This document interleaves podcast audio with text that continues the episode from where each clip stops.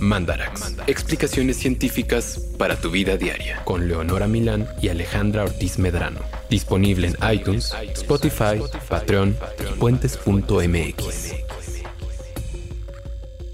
Hola Leonora, ¿cómo estás? Hola Alejandra, bien y tú. ¿También estoy bien? Esto es Mandarax. Esto es Mandarax, como el pro, como lo dice antes de la grabación con la voz de Julio. Mandarax. Bueno, no, a él le sale mucho mejor. Yo lo hago muy mal. Sí, a él le sale mucho mejor, ya no hay que intentarlo. Pero es que él es un profesional de la locución. Sí, tú también. Yo soy una frita, nada más. Yo no tengo cursos y educación formal. Ni educación formal. Oye, eh, una cosa antes de empezar, muy formalmente queremos Quizá no pedir una disculpa porque no va por ahí, pero decirles que teníamos toda la intención de que este episodio en particular saliera la semana pasada, que coincidía coyunturalmente con las fechas y, festejo. Es decir, Halloween, Día de Muertos. Eh, pero no lo logramos. Exacto. Una serie de eventos desafortunados nos impidió grabarlo. Pero bueno, todo el mes es mes de la muerte o algo así, ¿no? Pues más o menos. sí, ¿por qué no? Sí. O sea, antes de Navidad. como nosotros no celebramos Thanksgiving, pues puede ser todo el mes de muerte. Digo, supongo que en Costco y esos lugares ya es Navidad. Ah, güey, 3 de noviembre ya era Navidad. Ah, exacto. O sea, ya Santa Claus fue y se estrelló en su trineo como en la bodega gigante del Costco Matriz. Sí, sí. Se llevó todas las calacas, todo eso, pero aquí en Puentes no. Y les tenemos este programa que tiene que ver con la muerte otra vez, pero ahora desde otro punto de vista. Y este surge porque de repente, el, creo que fue el día que presentamos el LIMS, el libro de Alejandra que no pueden dejar de leer. sí, no pueden no leer. Eh, ese día una, una Fandrax se me acercó para decir que estaba muy interesada que hiciéramos un programa sobre distintas formas de desechar nuestros cuerpos después de morir, porque ella había leído una cosa de cómo podíamos convertirnos en diamantes y entonces estaba muy interesada en ese proceso y que quería que hiciéramos un programa al respecto. Y yo le dije que igual no daba para gente en diamantes uno entero, pero que igual podríamos abordar un poquito que distintas formas de deshacernos de nosotros mismos una vez que dejamos que, sea, que sea necesario. Y este, ajá. Y oh. la verdad es que lo de los diamantes no lo encontramos. Entonces ni sale. Exacto. Pero, hay otras cosas. sobre sirva lo que sí, sabemos. O sea, este programa literal es sobre muertos, o sea, cadáveres. Sí, podredumbre y así. O sea, va a haber como, como mucha descripción gráfica de, de su descomposición. Sí, y mucho recuerdo a Cisay.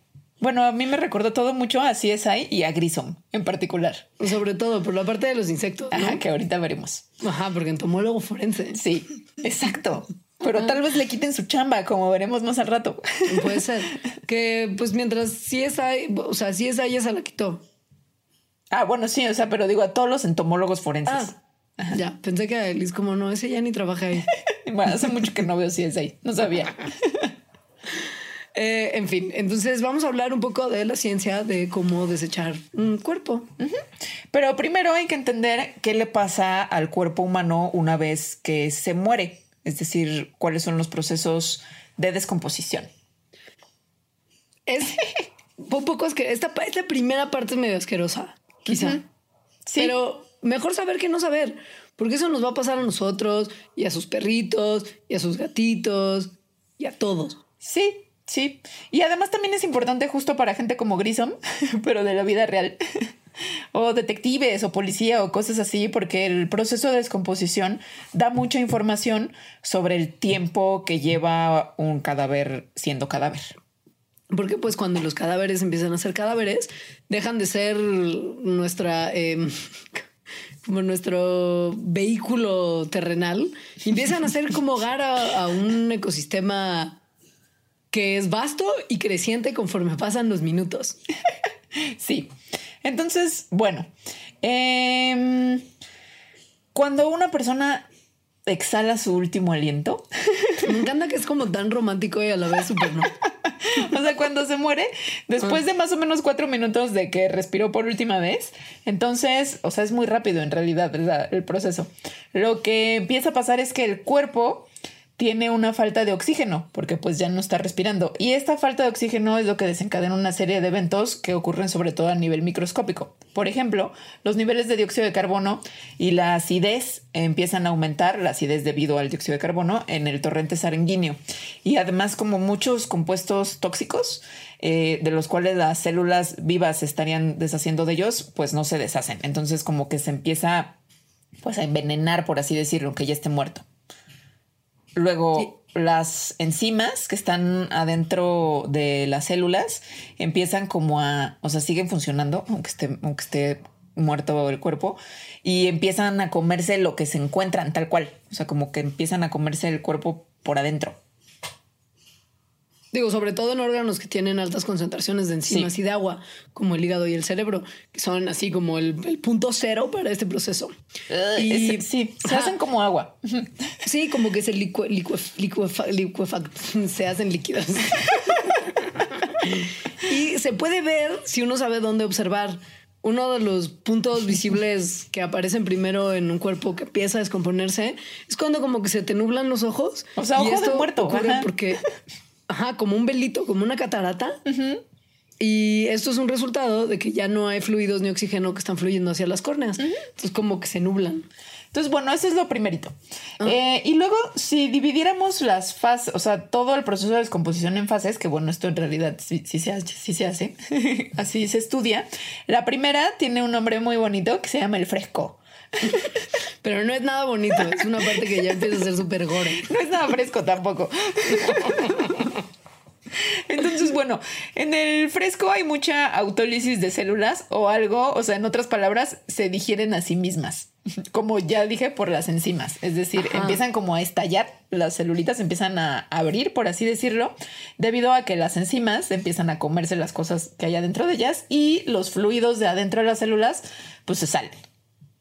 Esto es muy importante que lo tengan en mente porque piensan que hay unas células que son las que, pues de alguna forma nos dan nuestro colorcito de gente viva, que son los glóbulos rojos, unas de las células sanguíneas.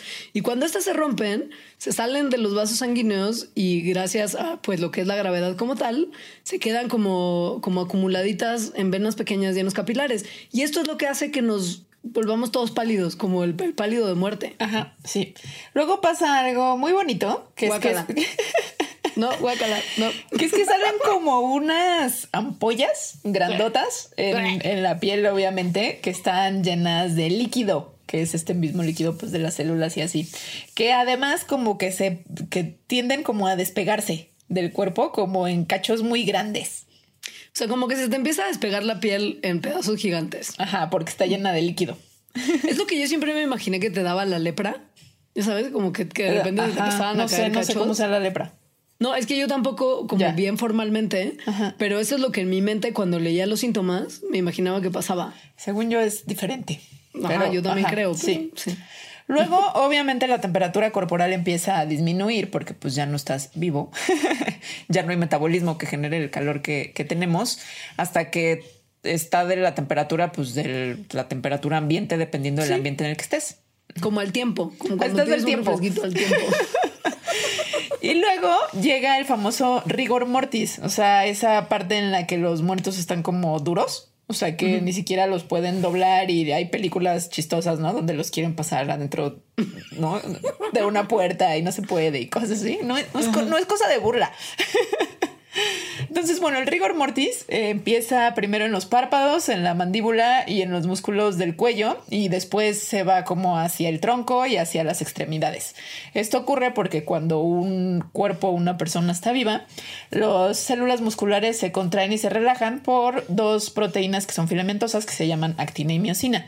La actina y la miocina están como formaditas como en capas, como un pastelito en capas, entonces como que se deslizan una capa sobre la otra y así es como los músculos se contraen y se relajan. Pero después de que una persona muere, obviamente las células ya no tienen energía y las proteínas, estas hojitas o filamentos de actina y de miocina, se quedan como atoradas. Entonces esto hace que los músculos se pongan rígidos y, como que, sí, como si se les pusiera un candado a las articulaciones. La segunda fase, si usted creía que hasta aquí llegaba el horror, no, aquí solo empieza. Esta es como la más asquerosa. No, no, no sé. No, no puedo escoger. Aquí se empieza a poner más asqueroso. Y es que fíjense, esta se llama hinchado. O sea, de ella se pueden dar cuenta de que esto no se va a poner bien. Claramente, después de que morimos, muy poco después realmente, uno de los sistemas que deja de servir también es nuestro sistema inmune, que es el que está controlando a las bacterias y a los microorganismos que viven normalmente dentro de nosotros. Y cuando deja de servir, las bacterias empiezan a multiplicarse y a trasladarse y expandirse por nuestro cuerpo libremente. Y esto obviamente suele empezar en los intestinos y la pancita, donde viven muchos de los bichillos con los que compartimos nuestra vida. Sobre todo en la parte en la que se unen el intestino delgado y el intestino grueso. Y una vez que ya no hay sistema inmune para controlarlas, estas bacterias que estaban en nuestros intestinos empiezan a digerirlos y después, cuando ya se acabaron el intestino, empiezan a digerir los otros tejidos que están después, de adentro para afuera, usando todo el cóctel químico que salió de las células cuando las enzimas las comieron como forma de alimento. O sea, se empiezan a alimentar del rellenito de las células. Es un súper festín. O sea, es como ya tenemos cancha libre. Exacto. Y además comida ilimitada, porque piensa que ya ni siquiera tienen que atravesar membranas. O sea, es como un buffet. Como de, de, rellenito celular.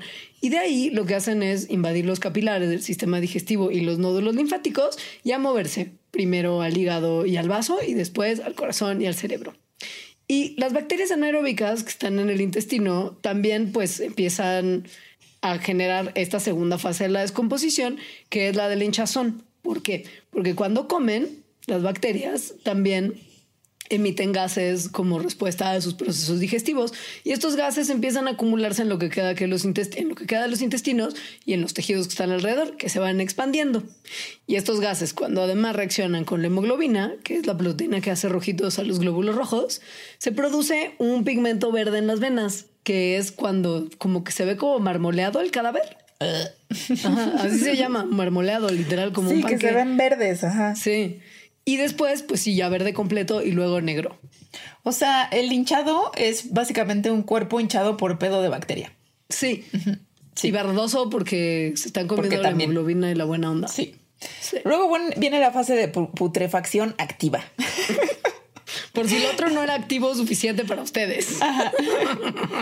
En esta tercera fase, los tejidos empiezan a, a esta palabra que nos cuesta mucho trabajo, licue... Bueno, digamos que licuarse, pero, pero elegantemente. Hacer líquido. Se empiezan, sí, es liquefacción, pero el, el, verbo no me sale. Liquefaccionar, no, sé. Liquefactar, no. Sí, los tejidos se comienzan a hacer líquidos y la descomposición de los, de los fluidos que había estado pasando empieza a ser mucha y entonces a salir a través de los orificios por los que pueda salir. Entonces, la masa de tejido, como se está volviendo líquida, eh, empieza a, a ser cada vez menos, o sea, cada vez menos masa.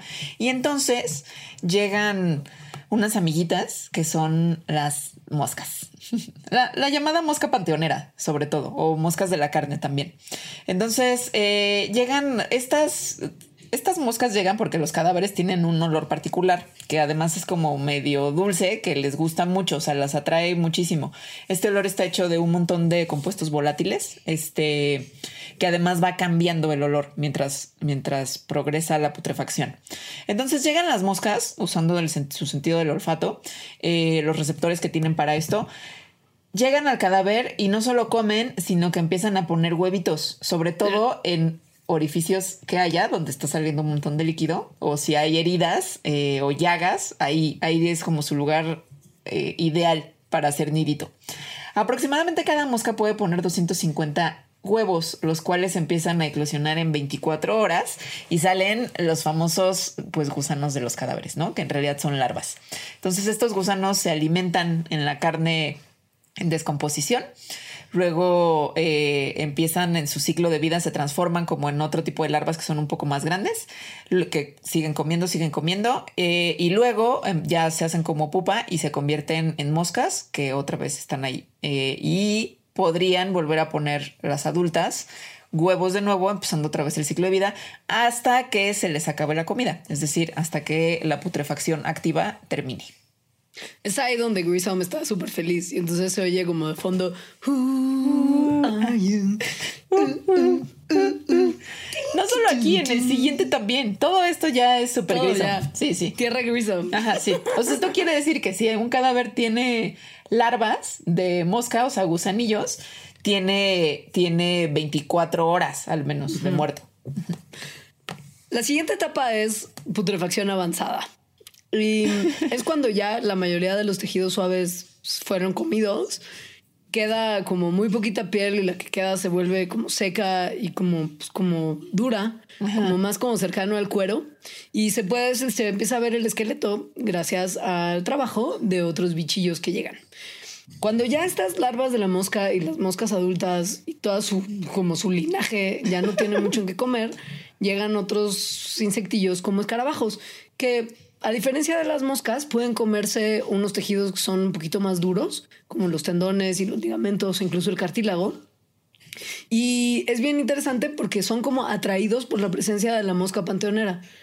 Llegan un montón de escarabajos y hormigas y avispas y arañas y o se lo comen o ponen también ahí sus huevecillos sus larvas y después pues también llegan animales más grandes, los buitres, los, pues todos los animales carroñeros que sí, sí, tam- sin excluir algunos animales carnívoros que no tienen como tapujos de comer carnita que ya está medio echada a perder, pues empieza a- también a convertir en un festín de animales más grandes. Hasta que se lo acaban. O sea, hasta, que Hasta se que se lo acaban acaban. toda la carne podrida y, de verdad, cuando ya no hay nada más que comer para ellos, pues, o sea, cuando ya no hay nada de, de tejido suavecito, eh, es que se van. Y entonces empieza la última fase de la descomposición, que es la fase de restos. Entonces, eh, o de, sí, de esqueleto. Eh, en este, em, los huesos, que ya es como lo único visible, empiezan por una serie de factores a romperse o a fragmentarse. O sea, esta serie de factores tienen que ver sobre todo con el medio ambiente. Por ejemplo, si están en suelos que son ácidos, em, los suelos ácidos lo que hacen es disolver un mineral que se llama hidroxilapatita que es más o menos el 70% de lo que están hechos los huesos. Entonces, si están en este tipo de suelos, los huesos empiezan a desintegrarse. También si hay, por ejemplo, fuerzas físicas, como por ejemplo animales carroñeros que, que, pues los muerden, los aplastan, o los, o si hay cosas también físicas, por ejemplo, un río o algo que los lleve, los arrastre y entonces empiecen a erosionar.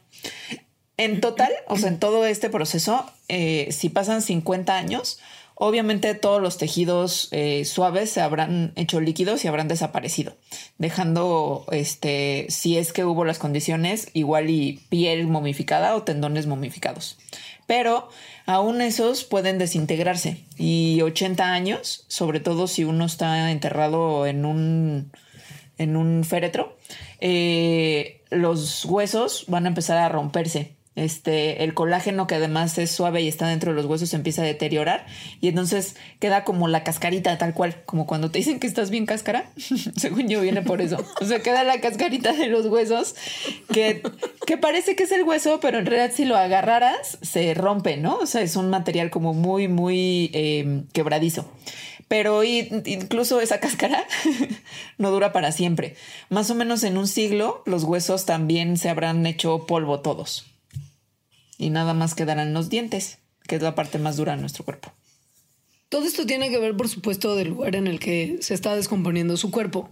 O sea, si está eh, metido en una caja de metal así súper enterrada donde no puede ni entrar ni salir Aire ni nada. ni Sí. aire ni nada, pues tardará más. Y sobre todo también entrarán en juego otro tipo de bichos si usted está como más cerca de la naturaleza que si uno está como tan encerrado. ¿Por qué? Porque hay muchos microbios y, y bacterias y hongos y, y Sí, organismos microorganismos, pequeños que pues vienen de afuera. Si bien mucho de la podredumbre es cortesía de los microorganismos con los que convivimos en nuestro microbioma, también hay otros que están en el suelo, que son cuando estás enterrado en el suelo, por ejemplo, no en el caso de humanos, pero en el caso de otros animales, son los microorganismos del suelo los que se encargan de la mayor parte de la descomposición, no nada más, o sea, mucho más que los internos. Y esto lo sabemos porque hay una bi- bióloga evolutiva que siempre trabaja en un montón de cosas que tienen que ver con descomposición, que es un raro tema de trabajo, pero Ella es muy feliz así. Y justo notó que la gran cantidad, la gran mayoría de los microorganismos responsables de la descomposición vienen del suelo y que no solamente eso, sino que además son el mismo tipo de microorganismos. O sea, hay un grupo de microorganismos específico que es el especialista en la descomposición. eso está increíble porque lo que está diciendo es que en prácticamente todos los ambientes terrestres hay los mismos, o sea, como un paquetillo de microorganismos que están esperando a que caiga un cuerpo muerto y para descomponerlo. Entonces, eh, para estos microorganismos, como que si no hay un cuerpo muerto, que es básicamente casi todo el tiempo, no, no es que caigan cuerpos muertos así nomás por el mundo, em, hay muy poquitos de ellos. O sea, pero como que ahí están algunos, ¿no? No, no, las poblaciones no mueren del todo. Y cuando sí efectivamente un animal eh, muere, empiezan como un super festín. Eh, de esto ella se dio cuenta porque ha hecho experimentos con cadáveres de ratón, en el que los, ha, o sea, agarró, es que hizo algo muy darks. O sea, agarró 126 cadáveres de ratoncitos y los puso como en topercitos.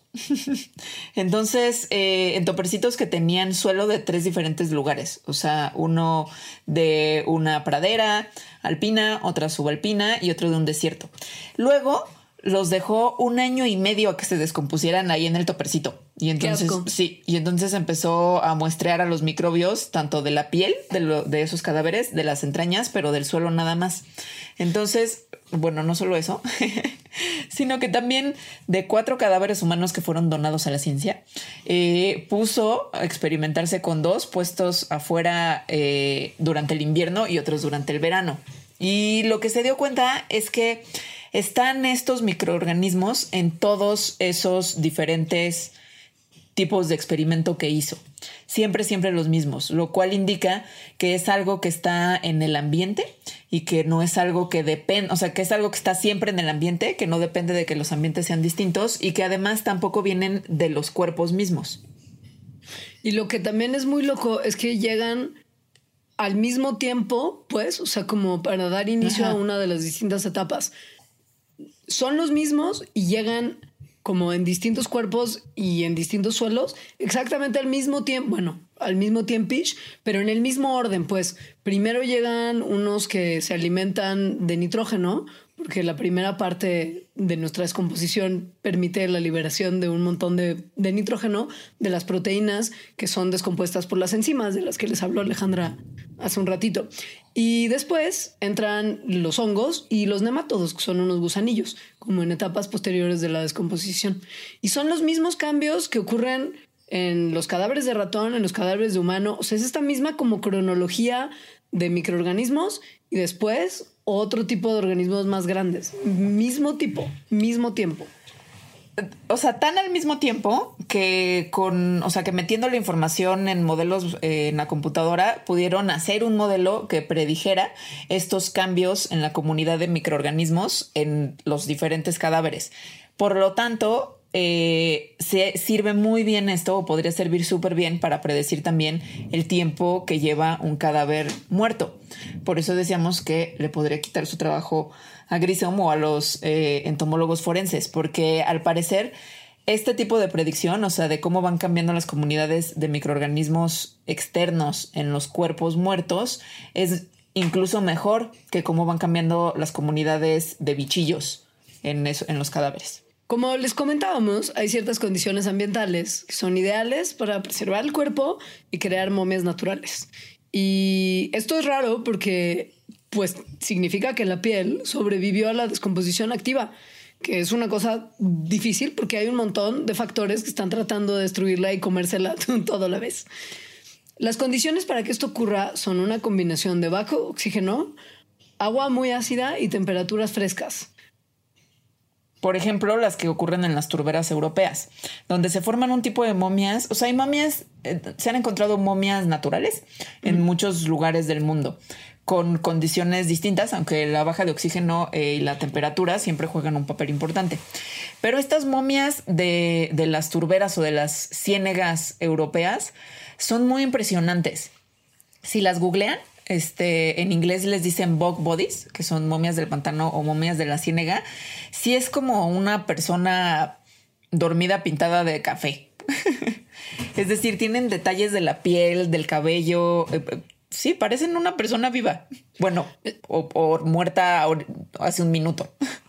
Eso pasa porque el agua de, con un pH muy ácido rompe los huesos, pero los taninos que hay en las turberas y la falta de oxígeno hacen que la piel se preserve. Así al grado de que cada expresión y arruguita y huella digital queda registrada con muchísimo detalle. O sea, tienen huellas digitales. Sí, está muy impresionante.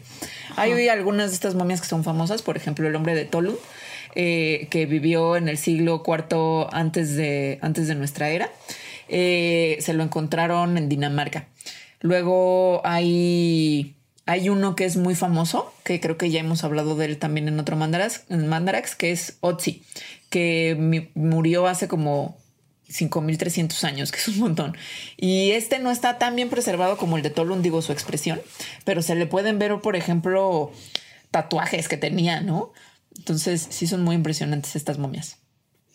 Ahora, si estos eh, personajes que murieron hubieran estado enfermos al momento de su muerte, igual y no solamente hubiera sobrevivido su piel momificada, sino que también hubiera sobrevivido el patógeno que causaba su enfermedad. Es una cosa muy fea, pero... y bueno, muy fea y que además explica un montón de cosas. Sí. Hay una serie de enfermedades, bueno, de patógenos como virus que causan enfermedades que sobreviven a la muerte de su hospedero. Y esto pasa, por ejemplo, en los casos de los pacientes de ébola. Y fue lo que hizo que cuando fue la primera epidemia de ébola, que sí se salió un poquito de control, fue lo que hizo que se saliera de control. ¿Por qué? Porque en las comunidades donde se empezó a manifestar el virus, la manera en la que normalmente se deshacen de sus seres queridos que fallecieron es como con sus propias manos como bañándolos y vistiéndolos para después enterrarlos o lo que sea. El punto es que había como mucho contacto con el cuerpo de la persona que había muerto de ébola y esto hacía que aun cuando estuviera muerta, el virus que estaba vivo contagiara a personas sanas. Por eso la Organización Mundial de la Salud fue como, no, amigos, no pueden manejar en este momento a sus muertos de la forma tradicional. Necesitamos, con todo el cuidado y todas las precauciones de salubridad, incinerarlos a todos, porque es la única manera en la que nos vamos a lograr deshacer del virus. Hay virus, es que los virus son muy malditos. O sea, el ébola es un, cajo, un caso, pero el norovirus que da como esto que le llaman como influenza o gripe estomacal. Es también- gastroenteritis, creo que se llama en español. Sí, es que también le llaman a la gastroenteritis también a las que son de bacteria. Pero bueno. Ah, hay de las dos. Sí. Eh, la influenza en general también se puede contagiar de, del moco infectado de una persona muerta hacia una persona viva. Y la viruela se puede contagiar de, de las, pues sí, de las pequeñas heridas o las bolitas de una persona muerta eh, y pueden vivir ahí el virus por, por un siglo. Pero lo bueno es que no es contagioso este, de los muertos a los vivos. Solo, solo está el virus ahí. Digo, nomás como para que tomen, no entiendo en qué momento y circunstancia esto podría afectarles, pero es un fun fact este, interesante. Si usted entra en contacto con un cadáver que alguien que murió por alguna de estas enfermedades, solo no lo toque. O sea, como que es buena idea en realidad deshacerse de los cadáveres de una forma que sabemos que sea segura. Eh, Por eso ta- también parte, por eso y también por nuestra onda como ritual y, y que somos animales simbólicos, los enterramos. Pero vamos a hablar de eso ahorita. Antes de hacer una brevísima pausa, queremos nada más decirles una cosa más por si se encuentran una vez más en una circunstancia poco probable, pero para que digamos, sepan. digamos una circunstancia, pon tú que te encontraste un muerto. Pon tú, pero que además tuviste que convivir con él mucho tiempo. No, no, haz de cuenta. para- Te lo encontraste, ¿no? Es como hay un muerto en el jardín de al lado. Este, Y entonces lo ves desde tu ventana y está muerto, eh, pues no sé, como, como el Shavasana en el yoga, ¿no? La postura del muerto justo, o sea, acostadito así con los brazos, con las manitas viendo hacia arriba a un lado del Ajá. cuerpo.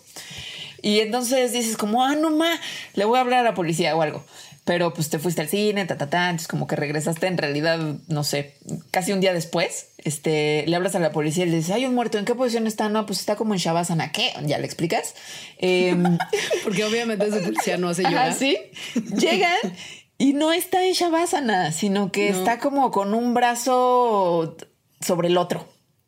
O sea, igual no ocurre como de, un, de una ida al cine al otro, pero sí en momentos posteriores a la muerte los cuerpos de las personas muertas cambian de posición.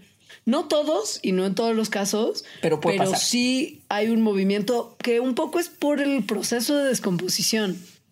Pues sí, sobre todo porque si estamos pensando que los ligamentos y los tendones, o sea, las proteínas de las que están hechas, pues empiezan a descomponerse eh, y además también hay ciertas partes de la descomposición, como ya dijimos, que, que hacen que, que las fibras, ¿no? Se hagan como más duras o se sequen o se tensen. Eso puede hacer que los muertos se muevan. Lo que no sabemos a- aún, porque ya hay gente también muy rara que está empezando a estudiar esto, es si hay como un patrón de movimiento que sea también, así como la llegada de los microorganismos y demás animalitos carroñeros a la descomposición, se está tratando de averiguar si esta secuencia de movimiento del cadáver tiene también como, como repetición en todos los cuerpos y en todos los casos. Porque si es así, podríamos, por la posición en la que se encuentra el cuerpo, saber también el momento de muerte. Es decir, si tarda tres días en que entre... ¿de ¿Cuál es la posición del yoga? Shavasana. De Shavasana a como vampiro, como, como muertito de vampiro con los bracitos cruzados en el pecho, pues igual podríamos, dependiendo de la posición en la que encontremos al cadáver, saber hace cuánto tiempo murió. No sabemos todavía si se va a lograr, pero ya hay gente, insisto, trabajando en ello. Trabajando, esta gente, nada más quiero así rápido comentar cómo le hacen para trabajar en ello y cómo se dieron cuenta que efectivamente los cadáveres pueden moverse. Y es que eh, se hicieron de un cadáver, porque hay gente que dona su cuerpo a la ciencia, y, y lo pusieron a descomponerse y a tomarle fotos durante 17 meses. Así es como se dieron cuenta de que en esos 17 meses cambió de posición algunas veces. Nada, nada, yo, mira, la, la verdad es que sí donaría mi cuerpo a la ciencia. No me molestaría que fuera yo la persona fotografiada durante 17 meses cambiando de posición. Pero sí que, o sea, qué valor de los investigadores, que es como de porque no puedes tener fluidos que ayudan a preservar el estado del cuerpo. No, no, o sea, es así. seguramente no están como embalsamados. No, y- para nada. Y como libre de olor y no, no, se está naturalito. Sí. Sí, es como de, oye, ¿y qué hace tu papá en el- de trabajo? ok. sí. Bueno, pues hagamos un corte. Sí, ahora volvemos. Ah, en el- les tenemos información relevante. Podemos decirla durante el, como en el corte y después. Ok. Sí. Este episodio de Mandarax es presentado por Aldo Mora, Eric Damián King, Teresa Antonio, Ana Paola Gudiño, María Rosa Valencia, Mariana Gándara, Xiotzil Rubio, Tamara de Anda, Héctor Israel Talavera, Jesús Mendoza Martínez, Pili Miramontes, Corina Hurtado, Aldair González, Di Hernández, Gina Mejía, Josué Ávila Raya, Gibran Alexis Moreno Zúñiga, Héctor Rivera, Tú también puedes convertirte en mecenas de Mandarax a través de patreon.com diagonal puentes mx. Patreon.com diagonal puentes mx. Como lo hicieron Alexander Ubaldo, Jorge Díaz, Luis Morales y Fernando García durante el mes de octubre de 2019. Gracias por ayudarnos a construir puentes. Amigos, ha llegado la fecha de hacer un segundo Bardarax de Mandarax, que quiere decir que los vamos a invitar, no a todos porque no podemos, pero a algunos de ustedes a tomar unas cervecitas con nosotras y para que se conozcan entre sí. Sí, para agradecerles sobre todo. Entonces va a haber varios lugares para Patreons y algunos poquitos lugares para personas que no sean Patreon. Eh, y la próxima semana, o más bien en estos días, vamos a estar anunciando cuál va a ser la dinámica para que puedan venir.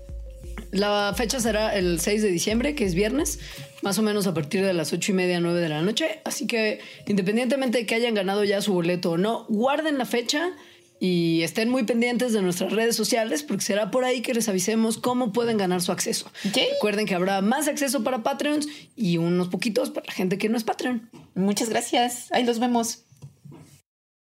Ya volvimos y quizá esta parte ya está menos gore, pero, pero no tan menos. Pasa que vamos a hablar en esta segunda porción de Mandarax de cuál es la implicación ambiental de morirnos, porque somos bien contaminantes. Está muy cañón, yo no lo había pensado, pero además está muy absurdo que, que pretendamos y hagamos hecho tantas cosas en nuestro estilo de vida, cultura, etcétera, para estar fuera de la naturaleza, que un proceso que te conecte, es decir, la descomposición, que en realidad es esencial para la vida y que es cuando regresas y lo que fuiste a la naturaleza, lo pues no lo hacemos nada fácil, ¿no? Que es lo más fácil del mundo, como que morirte y todo ocurre. O sea, lo dificultamos y, hacemos que todo esté mal. Me da mucho coraje pensar que aun cuando hay tanta gente que no ha servido para nada en términos de su tiempo en la tierra, podría por lo menos servir después de la muerte en darle de comer a la vida, es que nos privan de ello. Es que en realidad es para casi lo único que sirves, ¿no? Y además ya como más chairamente, que ya ves que tengo una parte de mi alma que es así. Eh, ¿A poco, mana? No me había dado cuenta. Sí, no estás, no estás regresando nada. O sea, no. estás permitiendo con tu muerte más vida. Está muy cañón. Pero bueno. Muy. Pasa que todas las formas tradicionales que tenemos de deshacernos de los cuerpos humanos son súper contaminantes. Porque, pues, enterrar es un problema y cremar es un problema. Sí. Y embalsamar es un súper problema. Que embalsamar es lo que se hace para los dos procesos. Sí. Porque pues, para enterrar necesitas que el cuerpo no se eche a perder durante un par de días y lo mismo para cremar durante el proceso de velación y así. Sobre pues todo no puede empezar la descomposición activa, ¿no? Sí, sobre todo eso. Si vas a tener un proceso funerario en el que el cuerpo tiene que estar presente, la descomposición, como ya dijimos, empieza a los minutos. Entonces, hay veces que tienen al cuerpo por días, ¿no? Lo cual también me parece muy extraño, pero yo respeto. Eh, pero lo hacen embalsamando, si no, no habría forma. Entonces, la embalsamación es un proceso que lo que hace básicamente es meterle un montón de químicos, un cóctel de químicos a los cadáveres. Estos químicos tienen sobre todo formaldehído, fenol, metanol y glicerina. Eh, lo meten a través de unas arterias eh, y entonces eso lo que hace es hacer más lento el proceso de descomposición. Y darnos como un aspecto medio de que todavía estamos medio vivos. Más o menos. Como que, nos, dejan más decentes. Sí, o eso eh, se cree. Sí. Pero bueno, estos, estas sustancias químicas son muy tóxicas. El formaldehído es directamente un carcinógeno potencial para los humanos y puede ser letal si una persona está expuesto a él en altas concentraciones. Y tiene gases que suelta que irritan los ojos, la nariz y la garganta. El fenol también puede irritar o incluso quemar la piel y es tóxico si se ingiere. Y el metilo y la glicerina pueden también ser irritantes para todas las partes con mucosas, que son ojos, piel, nariz, garganta, etc. Y no es que usemos poquito, o sea, en términos de cuánta gente se muere y cuántas de estas sustancias usamos, topen que cada año en Estados Unidos se usan como 2 millones 400 mil litros de formaldehído que acaban metiéndose al suelo con los cadáveres que lo ocuparon. Esto es una y un cuarto de albercas olímpicas de carcinógeno potencial cada año. Cuácala. Me dio mucho asco pensarlo así en alberca olímpica. Este, sí, o sea, como que la cálculos que hacen para ver cuánto de este cóctel de químicos se le mete a un cadáver es que por cada 23 kilos son 3 litros de fluidos. O sea, es un montón. Entonces, eh, sí, cuácara. Y pues no nada más es que usemos un montón de químicos tóxicos para embalsamar, sino que después los procesos que siguen tampoco son necesariamente ecológicos. O sea, piensen que en un entierro tradicional se utiliza madera, un montón. En Estados Unidos cada año se usan 30 millones de tablas para construir ataúdes. Se usan 2.700 toneladas de cobre y de bronce. 104 mil toneladas de acero y 1.636.000 toneladas de concreto. Todo esto nada más para hacer ataúdes y tumbitas. O sea, eso, la madera, o sea, nada más la madera que se usa cada año, o sea, estos 30 millones de tablas, es equivalente a 2 millones de hectáreas de bosque y podría con esa misma madera construirse 4.5 millones de casas para gente viva. Y esto es anual, pero si hacemos el cálculo de cuántas personas han estado viviendo en el planeta desde que, pues desde los tiempos inmemoriales, hemos sido como más de 100 mil millones. Y no sabemos cuántos de estos obviamente tuvieron entierros tradicionales, pero aun cuando el 10% de esos 100 mil millones hubieran sido enterrados en un ataúd de madera que está además metido en una tumba de concreto, es muchísima basura que estamos metiendo a la tierra y sobre todo muchísimos recursos que Además- podríamos haber estado destinando para otra cosa, nada más para evitar que se reusen nuestros desechos. Es la cosa más O sea- tonta. Me da un coraje. Es más menos como, como la gente que separa la basura, pero entonces la basura orgánica la echa en una bolsita y luego como en otra bolsita porque se le sale el lixiviado, ¿no? Y guácala. Y lo echas al camión así. Es como estás metiendo desechos orgánicos dentro de inorgánicos. Ah, o sea, estamos haciendo eso, pero en peor con los cadáveres, porque además es como en sarcófagos que, que van a tomar millones literal de años en deshacerse y adentro hay una descomposición que podría estar alimentando el suelo. Y además, por más que tarden un montón de años, esos eh, como, como Sarcófagos. caparazones artificiales que nos ponemos, va a llegar un momento en el que toda la porquería química con la que nos llenamos el cuerpo Claro. se va a ir también a como contaminar los cuerpos de agua y demás. O sea, ni siquiera no ya es, como- desecho orgánico que sirva, sino es Ajá. desecho orgánico tóxico. Y bueno, después hay que pensar en la cantidad de terreno que se usa para que estos sarcófagos y caparazones mega contaminantes y llenas de veneno estén ahí enterraditos para que la gente pueda ir a respetar como sus lutos y sus procesos. Es decir, los de duelo. cementerios. Es decir, los cementerios. Es un montón de tierra. Es un montón en de Estados Unidos. ¿Mande? Nada, nada, que sí es un montón. Sí. En Estados Unidos, si sumas el terreno de cuántos cementerios hay, es un millón de acres de tierra. Esto se podría usar para cualquier cantidad de otras cosas.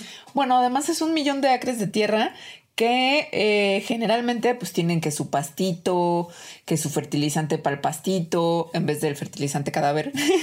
Que sería lo su- más fácil. ajá, que es un montón de agua. Es decir, son lugares que están ocupando espacio y recursos de una forma muy extraña, además. Eh, Sí, y bueno, muy mensa. Lo cierto es que actualmente ya cada vez más gente prefiere que no sea enterrada su, su cuerpo cuando estén muertos, sino más bien la cremación, es decir, quemar hasta que se hagan cenizas. Em, hay gente que entonces después los guarda en su casi, en su cajita, ¿no? Y los tienen en sus casas, o van y los tiran al océano porque se quieren integrar con el todo. Pero esto no es mucho mejor en realidad. No. O sea, quemar cosas no es una muy buena idea, no. Eh, es un proceso que saca muchos gases y sustancias químicas nocivas a la atmósfera, incluyendo punto monóxido de carbono, eh, dióxido de azufre, metales pesados, mercurio. Si tienes todavía de las, de las cosas que te rellenan las- las cuando caries del pasado, que te ponían mercurio, que pues ahora ya no se hace, pero mucha gente mayor sí tiene, ¿no? Y bueno, se cree que se han así en un añito cualquiera liberado más o menos como 400 kilos de dióxido de carbono. No, ni siquiera No, daño, no, por cuerpo. O sea, un Sí, cuerpo por quemado, cuerpo. un cuerpo, un cuerpo cremado libera 400 kilos de dióxido de carbono, que en realidad no es tantísimo, son como cuatro tanques de un coche normal. Pero a ver, son cuatro tanques de un coche normal que podríamos habernos evitado. Claro. Si simplemente nos entierran en el pasto Sí. sin sustancias químicas para que llegue la ponzoña y nos coma. Porque además también existe esta idea de que, ¿no? Como de que si te tiran al mar o que si también, ¿no? Hay gente que eh, las cenizas van y las, las plantan un arbolito y le ponen las cenizas porque lo va a nutrir. Sorry, pero las cenizas no nutren nada. No, Es nada. decir, son estériles, se acaban de quemar, tal cual. O sea, igual y pueden dar algo así mínimo eh, por el carbón, pero en realidad no están dando los nutrientes que un cuerpo en descomposición podría dar de regreso a la tierra. que es literal el alimento de un montón de seres que son eslabones fundamentales en las cadenas tróficas. Vaya, no es nada más que sea como de, uh, sí, yo y mi conexión con la Tierra. Es, se necesita que ese material, porque literal ciclo de carbono, regrese a la Tierra para como que se aproveche y sea... Bueno, pues, ciclo de carbono y de un montón de otros elementos. Ajá. O sea, sí, la descomposición es un proceso súper importante para la vida, sí, tal cual la vida en general. O sea, sin, justo- sin descomposición no se regresan todos esos Claro. nutrientes. Y justo pues sí, es que lo que más damos como materia orgánica es carbono, porque somos Sí, un montón, sí, claro. o sea, estamos hechos de un porcentaje mucho más alto de carbono que cualquier otra cosa. Entonces piensen en esto, después de la muerte, la descomposición libera el carbono a la tierra, al agua, al aire, que son los lugares donde si llega de manera natural, está bien que esté el carbono, no a través de emisiones de CO2 de que quemaron tu cuerpecillo. Sí. Entonces, bueno, las formas más comunes actualmente de deshacerse o de hacer que con los cadáveres están mal. Mal. Ambientalmente mal. O sea, la Muy cremación un poquito menos peor que, los entierros, pero igual no está bien. No. ¿Qué se podría hacer? Pues un funeral del futuro. Que se parece mu- mucho al del pasado, unos. Sí, no, pues es que hay muchos tipos de, de, de promesas, Sí. por decirlo de alguna manera así, de manejo de cuerpos para que sea todo un poquito más sustentable y justo más justo en términos de el regresar un poquito de lo que nos tragamos en toda nuestra gorda vida a la tierra de la cual sacamos todo lo que nos comimos. Y pon tú, hay un lugar en, en Estados Unidos, en Carolina del Sur, que se llama el Ramsey Creek Preserve, ¿no? Que es como una praderita muy mona con un bosquecito y unos caminitos para que la gente haga hiking y fauna local y flora muy bonita y 500 tumbas sobre las cuales haces hiking y que son tumbas como naturales. Que, que tal cual no ves. O sea, también hace difícil para las personas que decidieron enterrar a alguien ahí. No hay una tumba tal cual, ¿no? Sino que ponen como unas piedrillas que más o menos eh, señalan por dónde está el cuerpo. Todo este proceso se parece mucho más a los entierros que ocurrían hace 200 años para atrás que a los que ocurren actualmente. ¿Por qué? Porque los, las tumbas son escarbadas a mano, es decir, con palitas y no po- por, bulldozers o por máquinas. Eh, los cuerpos se, se ponen como en una mantita, por ejemplo, o en cajas de cartón muy, muy simples y así se me- meten abajo de la tierra. Y, y bueno, se le echan la tierra encima y empieza a crecer la flora. Por eso además no te puedes dar cuenta exactamente dónde están tus muertos. Pues no. Pero además lo que está chido es que lo que ganan de dinero de hacer funerales en este cementerio van a procesos de restauración de la misma tierra donde está este cementerio y a donaciones de organizaciones no gubernamentales locales. O sea, está buena onda, por ejemplo, lo que hacen ellos. Y miren que con que de repente en vez de usar justo estos féretros como llenos de metal y súper gruesos y lo que sea, ajá, usas como una cosa como mucho más simple de cartón y en vez de químicos usa el hielo seco, te empiezas a convertir como en un entierro sustentable. Sí, que tampoco es nada más así al chile escarbar un hoyo de cualquier, ¿no?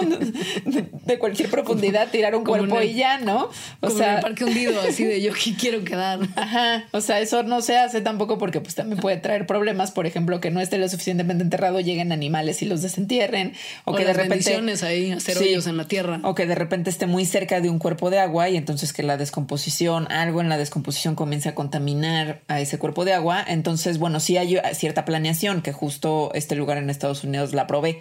Em, pero lo que tienen mucho cuidado es justo no, no empacar en no biodegradable lo biodegradable. Pues sí.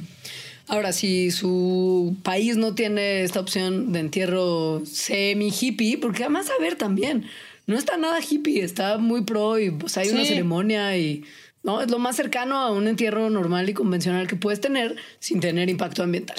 Pero si usted quiere como un proceso un poquito más complejo, que a lo mejor está más disponible cerca de donde vive, hay algunas formas innovadoras de deshacernos de los cuerpos, como la licuefacción.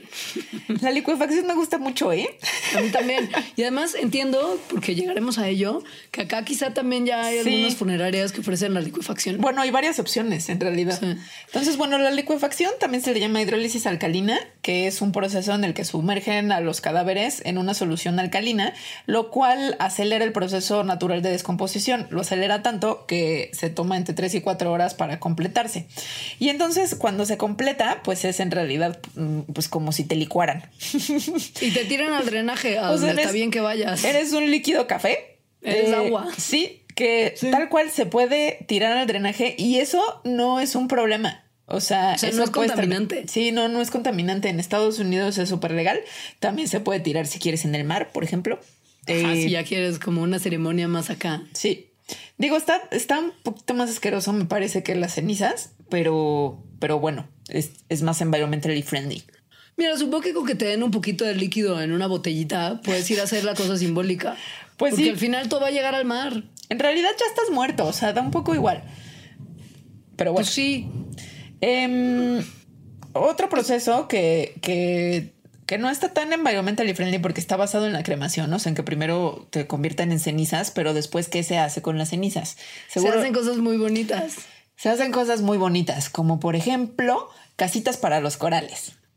Piezas que forman parte de, de los arrecifes coralinos a los que estamos tan empeñados en partirles la cara con todas nuestras actividades.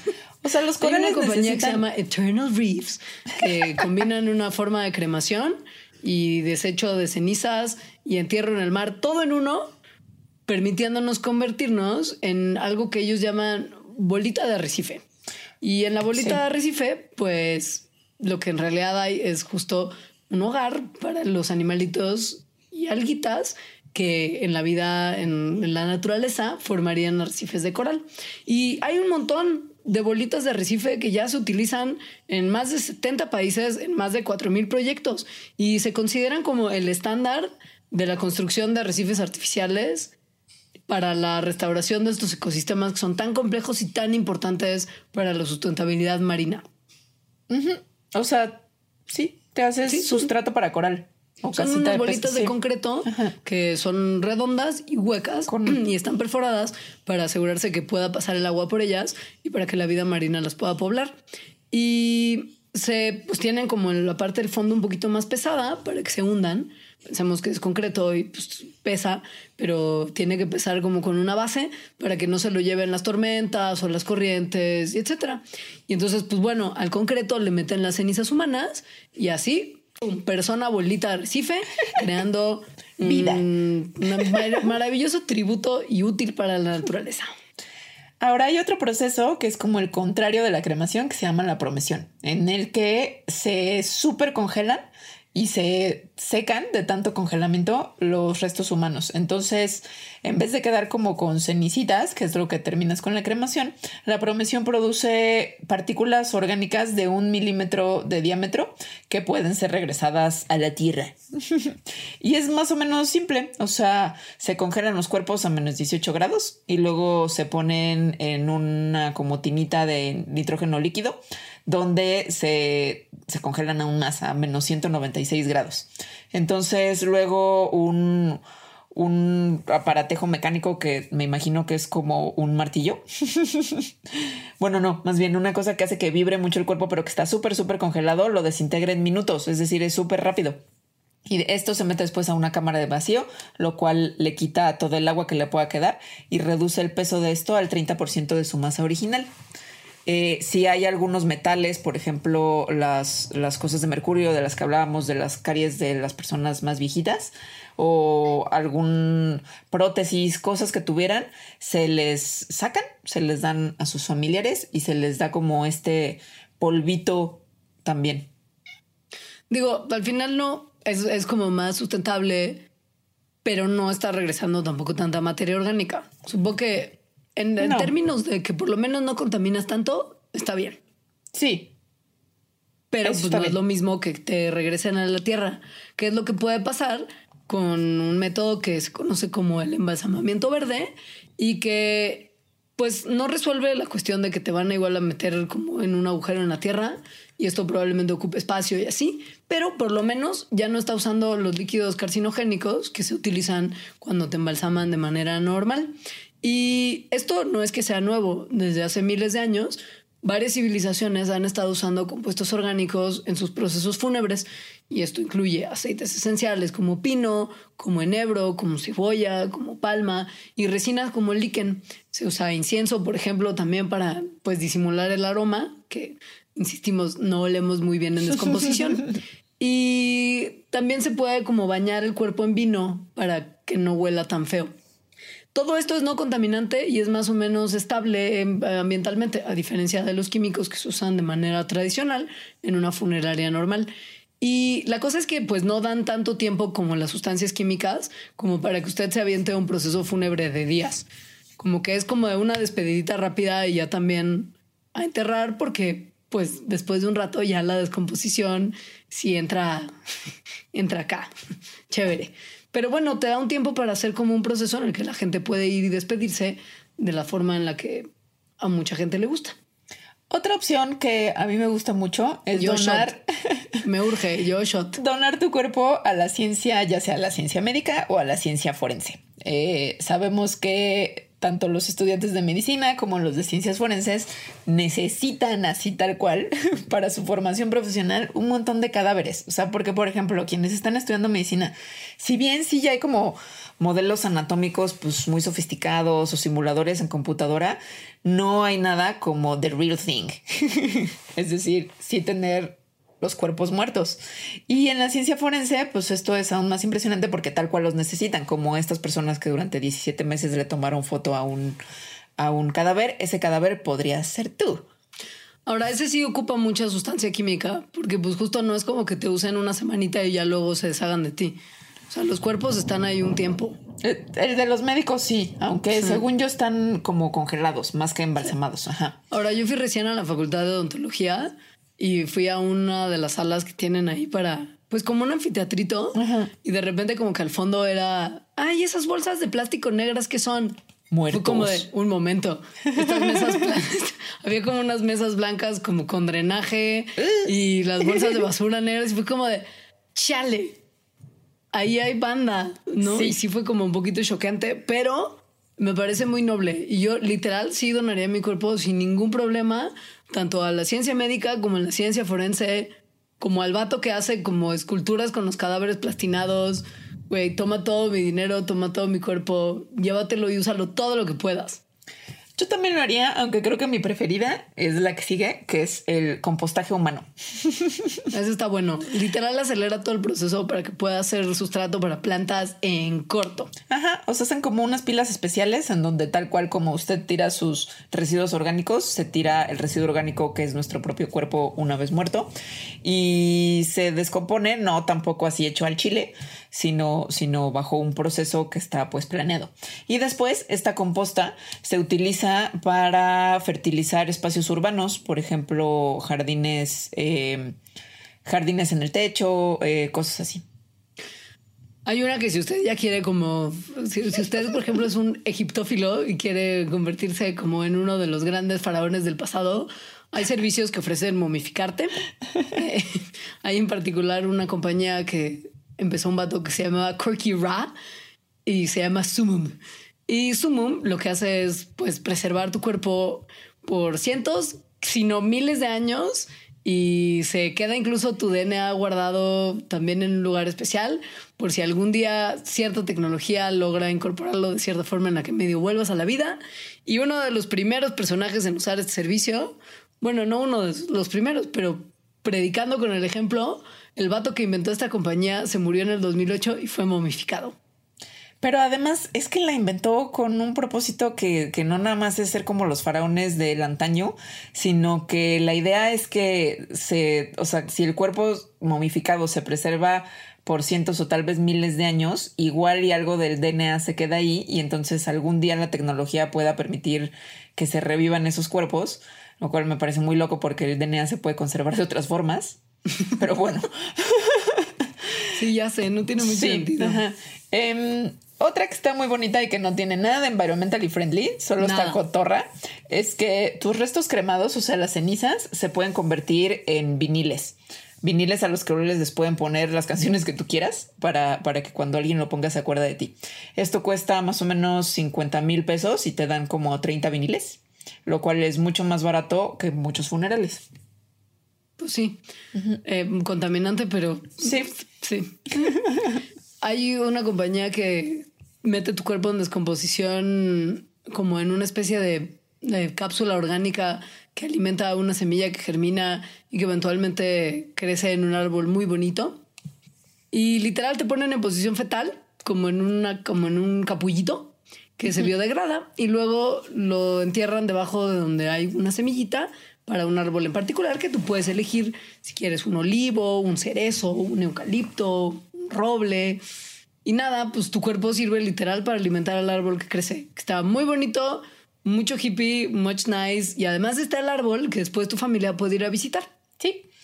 Otro de mis favoritos es este, que es nada más dejar que los animales te coman. Sí. Eh, se hacen en varias partes de China, del Tíbet, de Nepal y del norte de la India, que es tal cual ir a dejar a los cuerpos muertos en, en como montañas o lugares altos, en donde pueden venir animales carroñeros y comérselos o que no lleguen animales carroñeros, sino nada más dejar que se descompongan naturalmente. En el peor de los casos que no pueda tener acceso usted a ninguna de estas formas de entierro hippie mucho más amigable, lo que podríamos tratar todos de negociar, aunque sea, es que no nos metan en un ataúd y nada más nos metan en una bolsa de yute y así por lo menos si nos entierran tardaremos menos en biodegradarlo. Esa la verdad está bastante razonable y ya existe en México. Al Sí. parecer Galloso, que pues es una, supongo que de las empresas funerarias más grandes del país, Esa y García López. Sí. Tiene, tiene ya ataúdes de mimbre y, y- y, pues bueno, o sea, te meten en una de esas, te entierran y entonces se biodegrada o se desintegra el ataúd pues muchísimo más rápido que las fabricadas con madera o muchísimo más rápido que las fabricadas con metal. Mismo Galloso tiene algo que justo ya habíamos mencionado y que se ve como muy prometedor si usted puede hacer que su cuerpo llegue a Tijuana. Eh, en la sucursal de allá hay una práctica funeraria ecológica que usan en el Galloso que se llama acuamación y que es justo como hidrólisis que les habíamos mencionado, que es, bueno, con una combinación de agua y temperatura, acelera el proceso natural de desintegración de las células y utiliza 90% menos de energía que la cremación tradicional y emite 160 veces menos las partículas finas que se crean a partir de un cuerpo incinerado. Porque es nada más en Tijuana. Pues no sé, creo que no, no han metido en otras sucursales. Yo Cuando leí la nota decía que era en el de Tijuana, pero Ya.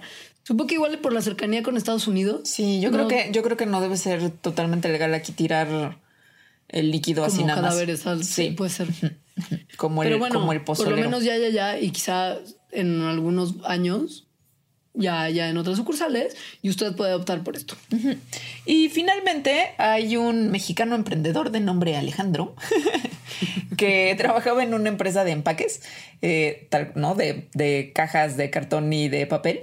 Y se dio cuenta de que se podían hacer también ataúdes. Y en realidad este fue un proceso tampoco así tan al chile, porque pues, un ataúd necesita aguantar un montón de kilos y no deshacerse porque estaría pues bastante feo como de repente irla llevando y que se te caiga y se te desfonde. Entonces, bueno, creó unos ataúdes de cartón que no están hechas 100% de cartón. También tienen... Espérate, espérate, espérate. Es que me quedé con lo que se desfonda. Es que imagínate, creo que ese era su gran problema. Güey, no está padre que de repente es como te van llevando en el cementerio y se, el- desfonda. Todo desguanzado. Como caja de huevo, güey, que le tienes que poner mucha cinta canela. Sí, no. Y ya no se hace environmentally friendly con la cinta canela. Ay, perdón, tengo un humor como muy mórbido, discúlpenme, pero sí no pude con eso. Entonces, bueno, estos ataúdes de cartón, el cartón no es la única materia prima que tiene, pero sí es la principal. También tiene un poquito de poliéster y de algodón.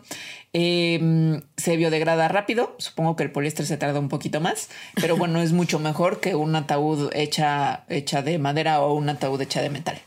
Además, es mucho más barata porque el precio de estos ataúdes, que todavía no están en el mercado, pero será de aproximadamente 3 mil pesos, cuando un ataúd, según yo, son carísimas. O sea, cuestan, no sé, supongo que de 20 mil a tal vez cientos de miles. Y por eso luego hay gente en el metro pidiendo dinero, lo cual me parece súper terrible y triste para comprar ataúdes.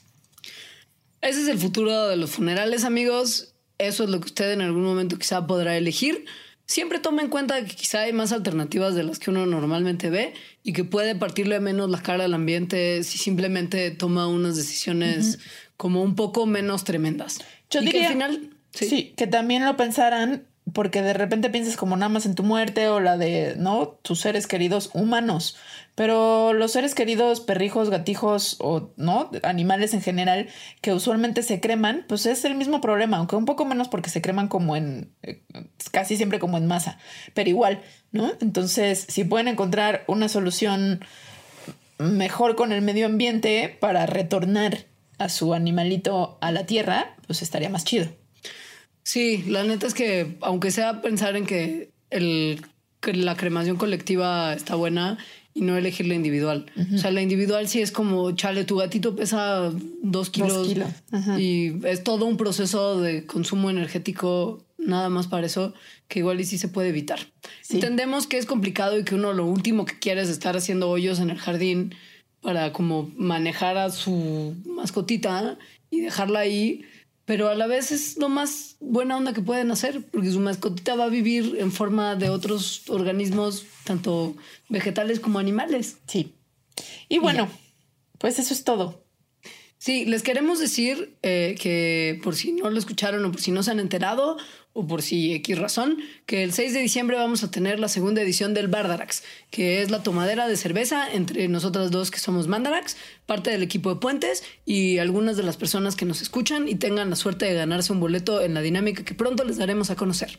Nos dará mucho gusto verles por ahí, nos gustaría invitar a todo el mundo, pero obviamente por cuestiones logísticas eso por ahora es imposible, pero sí estamos tratando que vayan pues los más que podamos. Entre estos dos más que podamos van a ser principalmente Patreons, eh, para agradecerles muchísimo, porque gracias a los Patreons, pues ustedes saben que Puentes se sustenta y por lo tanto Mandarax y los otros programas pueden vivir, pero también vamos a dar unos poquitos espacios para personas que sean Fandarax y que no sean Patreons, porque sabemos que ser Patreon no es la única forma de construir puentes.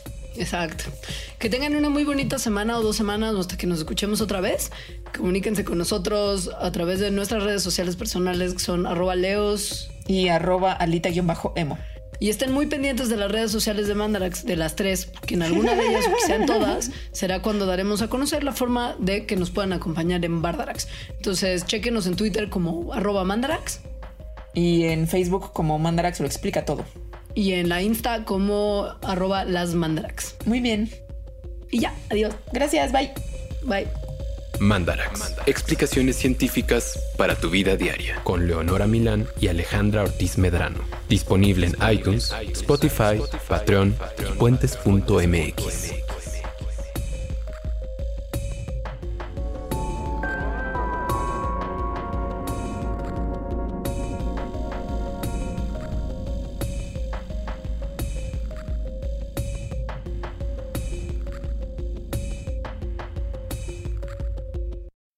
mealtime inspiration, it's worth shopping Kroger, where you'll find over 30,000 mouthwatering choices that excite your inner foodie. And no matter what tasty choice you make, you'll enjoy our everyday low prices, plus extra ways to save, like digital coupons worth over $600 each week. You can also save up to $1 off per gallon at the pump with fuel points. More savings and more inspiring flavors make shopping Kroger worth it every time. Kroger, fresh for everyone. Fuel restrictions apply.